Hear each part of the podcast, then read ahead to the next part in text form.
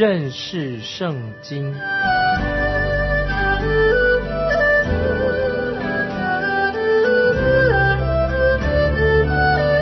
认识上帝的话，把上帝的话带到全世界。本节目是由认识圣经机构和环球广播电台联合制作，欢迎收听。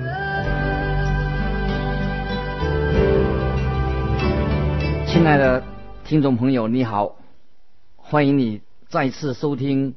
认识圣经这个节目，上一次我们谈到有关于人接受神的考验，今天我们要再接着讲解圣经第二章，说到神造女人的事。我已经也向大家强调过，圣经里面有些重要的真理，圣经里面就会重复的在做解释。来说明，在创世纪二章十八节啊，我们今天的经文这样说：耶和华神说，那人独居不好，我要为他造一个配偶帮助他。神让亚当那个人有一段独居的时间，独居生活。神有一个目的，神要让他看见他自己有一个需要，就是他需要一个伴侣。第十九节，耶和华用土所造成的野地各样的走兽和空中各样的飞鸟带到那人面前，看他叫什么，那人怎样叫各样的活物，那就是他的名字。亚当是一个很聪明的人，他可以给所有的动物取名字，而且。各个不同。第二十节这样说：那人便给一切牲畜和空中飞鸟、野地走兽都起了名，只是那人没有遇见配偶帮助他。这里说到没有配偶帮助他，就是亚当没有一个能够和他沟通的。能够有回应的配偶，他需要一个能帮助他的伴侣，就是他要找另外一半。他现在是一个没有还没有结婚的男人，所以只算是半个男人半个人，所以他需要一个伴侣，这点非常重要。神的心意就是要一男一女结为夫妻，彼此帮助。女人是。帮助男人的，在二十一节到二十二节，圣经这样说：耶和华神使他沉睡的，他就睡的。于是取下他的一条肋骨，又把肉合起来。耶和华神就用那人身上所取的肋骨造成一个女人，领他到那人跟前。这就是夏娃是由。亚当一根肋骨里造出来的，解经家亨利马太这样说：神没有用亚当的头骨来造夏娃，免得他管制亚当；神也没有从亚当的脚来造夏娃，免得他受到亚当的控制，而是从亚当的肋骨造成的，为了让夏娃。跟亚当两个人互相平等相待，夏娃要成为亚当的另一半。当神说你们做妻子的要顺服自己的丈夫，意思就是要妻子能够跟她的丈夫沟通，彼此配合，因为他是丈夫的另一半。没有妻子的男人。只能算是半个人。夏娃一定长得很美丽。今天女人的美丽是源自神所造的第一个女人夏娃，她拥有女人的一切的美。经文二十四三节这样说：那人说：“这是我骨中的骨，肉中的肉。”可以称她为女人，因为她是从男人身上取出来的。希伯来文“女人”的意思，这个字跟男人这个字很相近、相似的。女人跟男人那个字很相似，所以女人是男人的另一半，是要跟男人互相配合。神先造了男人，再造女人。神要男人做头，女人做他的帮手，做他的身体。男人要成为主导、主导者，女人是要回应他、配合他。神造男造女的体型上也是这个样子。我们不要这样说，啊，妻子一定要。爱她的丈夫，神没有这样说。神所说的是，妻子要回应、配合她的丈夫。如果一个丈夫对妻子说“我爱你”，妻子她就会有所回应。当一个男人他告诉我说“我的妻子对我很冷漠”，那他露出了马脚了。为什么呢？他显然就是一个很不像样的丈夫。如果是他是一个好丈夫的话，他的妻子必然对他有所回应，会配合他，因为男人是主导者。第二十四节，因此人要离开父母，与妻子联合，二人成为一体。换句话说，做丈夫的要和妻子互相配合，要向妻子负责，因为他要做一个。负责任的丈夫，他做头，因为他现在已经不必要再受自己的父母管教了。第二十五节这样说：当时夫妻二人赤身露体，并不羞耻。虽然圣经没有说明我们的身体是怎么样子的，可是我们可以想象亚当夏娃。啊！神给他们穿着着一些荣耀、光辉在他们身上，因为那个时候人还没有犯罪，他们还不知道什么叫做所谓的羞耻。这段经文是关于神创造亚当夏娃的经文，是令人很喜悦，也是很宝贵的一种记录。他们是神所配合的夫妻，同时，神为他的子民定了一些规则，神也为人类设立的婚姻制度。可惜今天有很多人想要破坏神所设立的婚姻制度，就像诗篇第二篇第三节这样说：“我们要挣开他们的捆绑，脱去他们的绳索。”到底我们人要怎么样呢？是不是想要离开神，要破坏神所设定的婚姻制度呢？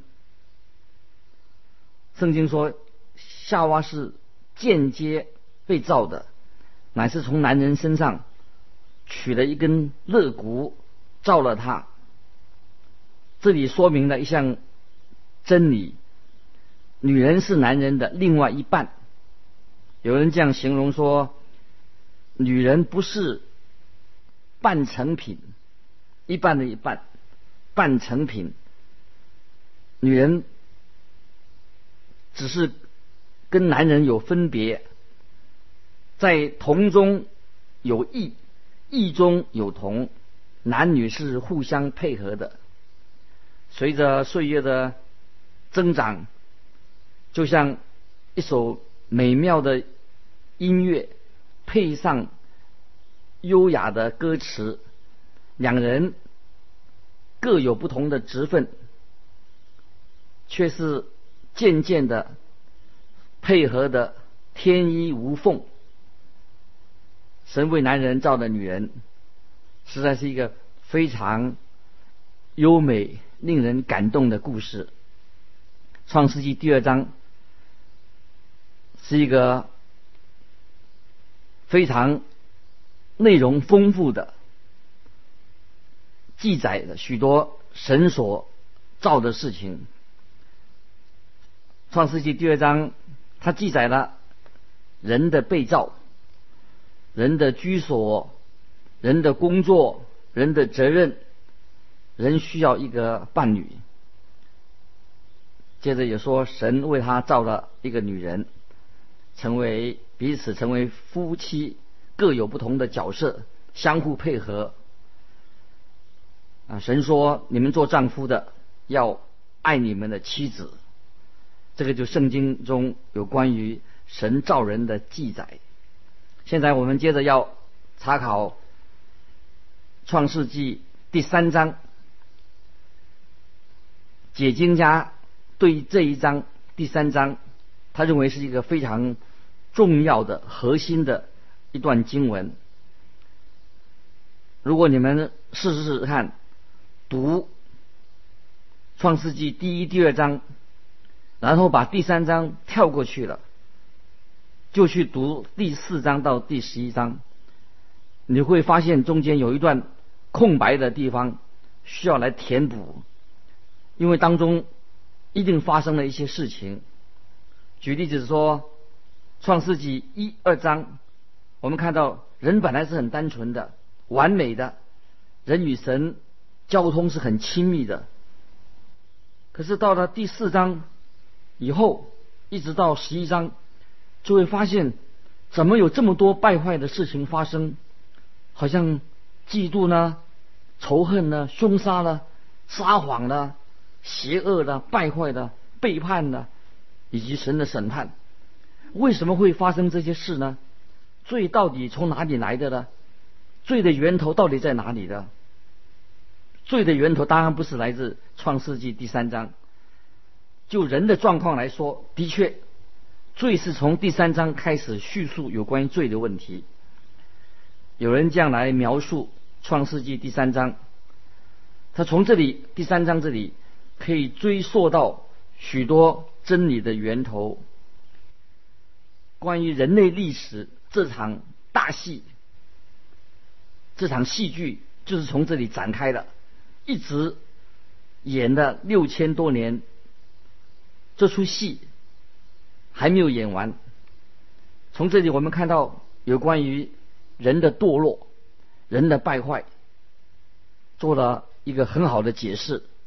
在这里，我们看见魔鬼仇敌的诡计，又看见神的救恩恩典离开了人以后，人的状况是何等的卑微、软弱、无能，人没有力量行在公义的道路上面。在这里，我们看见罪给人带来的负面的影响，人要想要逃避神，我们又看到。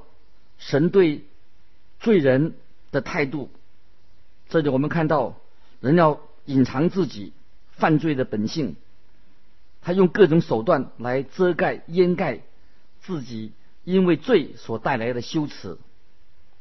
第三章我们也看到，神仍然要恩待我们罪人，对我们的需要，神也提供了他自己的救恩。在这里，第三章我们也看见有圣经非常奇妙的预言。从这里开始，看见神预言的救恩要来到。从第三章，我们也可以学习到，如果人不借着为中保、因为救主，我们就没有办法来亲近神。现在，让我们来读第三章第一节，我们看到人。受试探的的事项，圣经这样说：第一节，耶和华所造的，唯有蛇比田野一切的活物更狡猾。蛇对女人说：“神岂是真说，不许你们吃园中所有树上的果子吗？”问题来了，怎么会有试探呢？试探怎么回事？当我们想到创世纪的第一、第二章，看到人被造的时候，人是很单纯、没有罪的。当然说，并不是说人不能犯罪，艺人是什么意思？什么是叫做艺？艺人的艺，艺就是人面对试探来临的时候，仍然能够坚持不犯罪，这个叫做义。由此可见，试探可以帮助我们灵命的成长，也可以把我们毁掉。试探把我们毁的。伊甸园，它不是一间温室。人也不是在温室里面的一朵花。人的性情、个性，如果要成长进步的话，就是要借由在试探当中，借着试探，会使一个人的个性、品德得到更好的塑造。神所造的人，乃是要有责任感，人要有责任去荣耀神。去顺服神，去服侍神，人要甘心乐意顺服在神的权柄之下。我们人不能自己造自己，乃是神造了我们人类。我想没有人敢说我们自己造自己吧？我们造了人，人不是我们自己造自己的。神已经定了规条，设的限制，不是因为神是很霸道。在创世纪第二章十七节这样说：“神说，只是分别善恶树上的果子你不可吃，因为你吃的日子必定死。”在伊甸园里面，不是说只有这棵树上的果子可以吃。如果人因为不能吃这棵树上的果子就会饿死，那就是霸道了。神造了许多许多的果树，让人可以很自由的去享用，他不必非吃善恶树上果子不可。所以由此我们看见，人对这件事情，他要负起责任，要接受这个后果。刚才圣经也提到提到蛇啊，那有人说这个蛇是。从哪里来的？他怎么会跑到伊甸园去了？按圣经的记载，这个蛇不是我们一般普通说那些用肚子滑行的那个蛇。圣经也没有告诉我们说它到底这个蛇是怎么来的。圣经只告诉我们说这条蛇已经在那里了。圣经只说到蛇是撒旦所利用的活物，而且它。的确的，被撒旦所利用。今天，撒旦岂不是也用同样的方法去诱惑我们吗？保罗在哥林多后书十一章十四节这样说：“这也不足怪，因为连撒旦也装作光明的天使。”我再念一遍十四节：“这也不足怪，因为。”连撒旦也装作光明的天使。启示录，圣经启示录比其他的经文，圣经经文里面提到更多的有关于魔鬼撒旦的事。启示录十二章第九节说：“大龙就是那古蛇，名叫魔鬼，又叫撒旦，是迷惑普天下的。他被甩在地上，他的使者也一同。”被甩下去，这个活物不是我们今天所看到的啊，这种肚子滑行的蛇。起初第二十章第二节也这样说，他捉住那龙，就是古蛇，又叫魔鬼，也叫撒旦，把它捆绑一千年。这个活物。是具有能力的。创世纪在这里没有记载撒旦是从哪里来的，但是圣经以赛亚书十四章以及以西结书二十八章，以赛亚书十四章、以西结书二十八章有提到有关于撒旦的出处，跟他为什么会变成魔鬼撒旦的原因，你可以自己去参考一下。创世纪第三章第二节第三节，我们来读：女人对蛇说：“园中树上的果子我们可以吃，唯有园当中的那棵树上的果子，神曾说你们不可吃，也不可摸，免得你们死。”究竟蛇为什么去先去诱惑、试探女人呢？为什么他不去试探、诱惑亚当呢？神造亚当的时候，也曾经吩咐他说：“可以随意吃伊甸园中各样的果子，只是不可吃分别善恶树的果子。”因为神先造亚当，后造夏娃。夏娃是从亚当那里听到这样的神的诫命，不可以吃分别善恶树上的果子。所以夏娃所得到的是第二手的资料，所以蛇就先来诱惑夏娃。这里我们看到啊，神所造的女人，我也认为女人一般来说比男人优秀，因为女人天性上比较热情，比较有同情心，她可能比男人更容易。接纳别人的意见，女人也比男人对事情的看法比较有好奇心。今天，女人被许多异端邪说所影响的也很多，甚至女人也希望男人跟着她走，实在是这是一个确实的事情。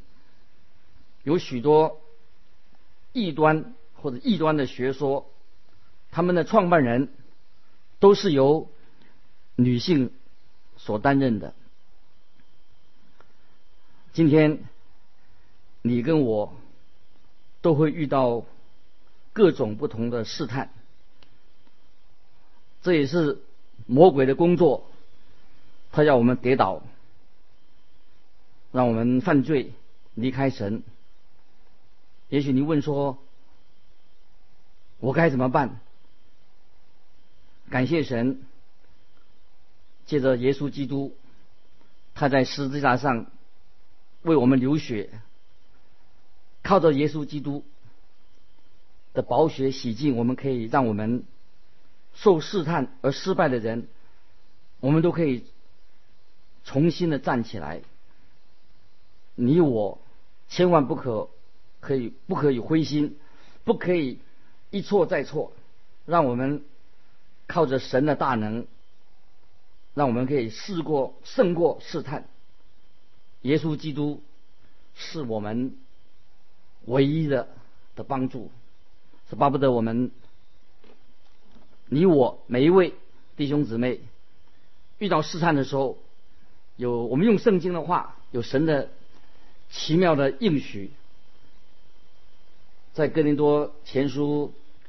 第十章有这样的话来给我们做这样的勉励。他说：“神是信实的，必不叫你们的受试探胜过过于所能领受的。在受试探的时候，总要给你们开一条出路，叫你们忍受得住。”我们再强强调啊，请注意《更多前书》第十章啊第十二节啊，所以自己以为站的稳，需要谨慎，免得跌倒。十三节他讲说：你们所遇见的试探，无非是人所能受的，神是信实的，必不叫你们受试探过于所能受的。在受试探的时候，总要给你们。开一条出路，叫你们你们能忍受得住。感谢神，这是神给我们、给你、给我一个非常美好的应许，让我们每一个人在失败的时候、软弱的时候、犯罪的时候，要重新站立起来。这是啊，神在圣经里面借着他的救恩，给我们每一个人的应许，巴不得你跟我，我们在我们软弱的时候、失败的时候、犯罪的时候，我们祈求神的怜悯，让我们靠着耶稣的宝血洁净，也靠着他的力量，让我们重新站立起来。今天我们就到了这里，我们作为一个结束，欢迎你来信寄到环球电台认识圣经麦基牧师收，麦就是麦田的麦，基是基督的基。再见，愿神祝福你。